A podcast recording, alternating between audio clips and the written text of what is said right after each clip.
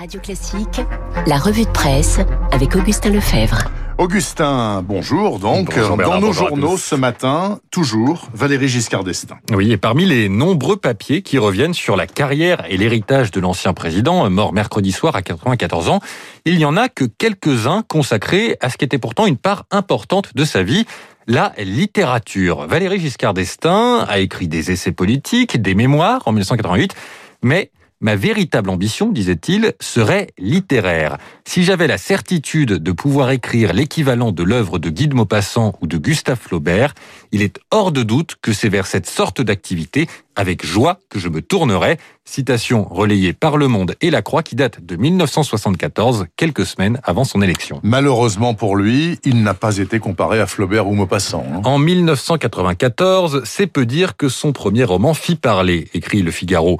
Qu'on se rappelle l'argument. Un notaire, partant à la chasse, prenait en autostop une jeune femme dont il s'éprenait. Les chansonniers s'esclaffèrent, les critiques jugèrent sévèrement les naïvetés stylistiques du néophyte. En 2009, il fit à nouveau sensation. Dans La princesse et le président, un ancien chef d'État tombe amoureux de la jolie princesse de Cardiff, en qui il n'est pas interdit de reconnaître la charmante Lady Diana.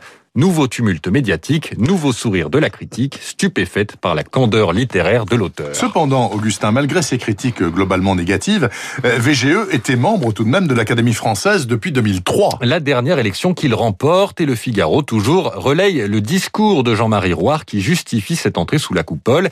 L'Académie française, contrairement à l'idée reçue, n'a pas pour but de rassembler exclusivement les meilleurs écrivains d'une époque, mais de mêler un certain nombre d'entre eux à ceux qui ont honoré la France.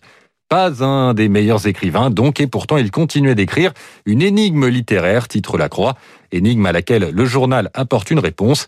C'est ce qu'il avait envie de faire, c'est ce qu'il avait envie d'être, tout simplement. Et je vous rappelle que Jean-Marie Rouard sera l'un des esprits libres sur Radio Classique ce matin dans une poignée de minutes. Par ailleurs, Augustin Lefebvre, l'ancien président, pourrait devenir immortel une deuxième fois puisque le musée d'Orsay à Paris veut lui rendre hommage. Après le centre Pompidou, la bibliothèque François Mitterrand et plus récemment le musée du Quai Branly Jacques Chirac, il pourrait donc y avoir le musée d'Orsay Valéry Giscard d'Estaing, c'est ce que nous apprend le Parisien. VGE était en effet à l'origine de la transformation de l'ancienne gare en musée du 19e siècle, des romans sentimentaux, un musée. On est bien loin de l'image d'un économiste austère et froid. Et Louis Giscard d'Estaing, le fils de l'ancien président, s'est déclaré tout à fait favorable à rebaptiser le musée d'Orsay du nom de son père. C'était ce matin sur Radio Classique. Augustin Lefebvre, en dehors de VGE, c'est toujours la crise sanitaire et économique qui occupe la presse. Avec ce triste record rapporté par les échos, le nombre de foyers bénéficiaires du RSA franchit le seuil de 2 millions. Jamais cette prestation n'avait connu une telle demande. Les échos qui relayent également les dernières statistiques de l'INSEE publiées hier, elles confirment que ce sont bien les plus modestes qui sont le plus durement touchés par cette crise. Il va donc falloir continuer à financer le RSA et toutes les autres aides, tout en ramenant les finances publiques dans les clous. Les échos, toujours, nous apprennent qu'on s'achemine vers la fin du quoi qu'il en coûte. Une commission d'experts rattachée à Matignon est installée aujourd'hui. Rapport attendu en mars. Elle est composée d'économistes, d'entrepreneurs, de fonctionnaires et de politiques. Il faut au moins ça pour résoudre le casse-tête budgétaire, assainir les finances publiques avec une dette à 120% du PIB, sans augmenter les impôts, promesse du gouvernement, et sans aller trop fort dans l'austérité.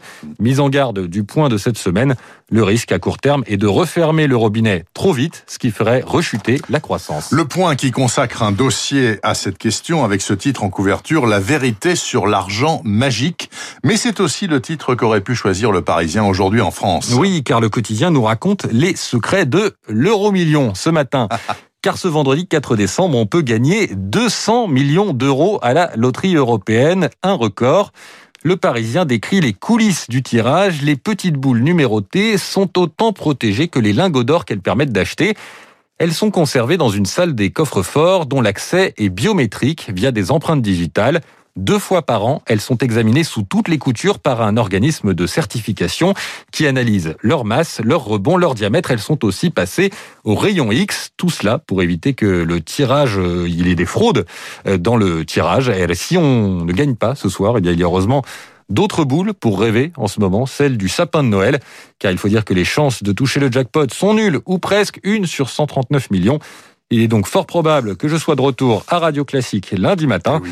En attendant, je vous souhaite bon week-end. Et c'est réciproque. Merci beaucoup Augustin Lefebvre. Prenez soin de vous et passez un très bon week-end. Il est 8h39 exactement. Restez avec nous sur Radio Classique et donc avec les esprits libres du jour, Jean-Marie Rouard, Bruno Jeudi de Paris Match et puis nous passerons un petit coup de fil au médecin généraliste, ancien responsable syndical des médecins Jean-Paul Hamon.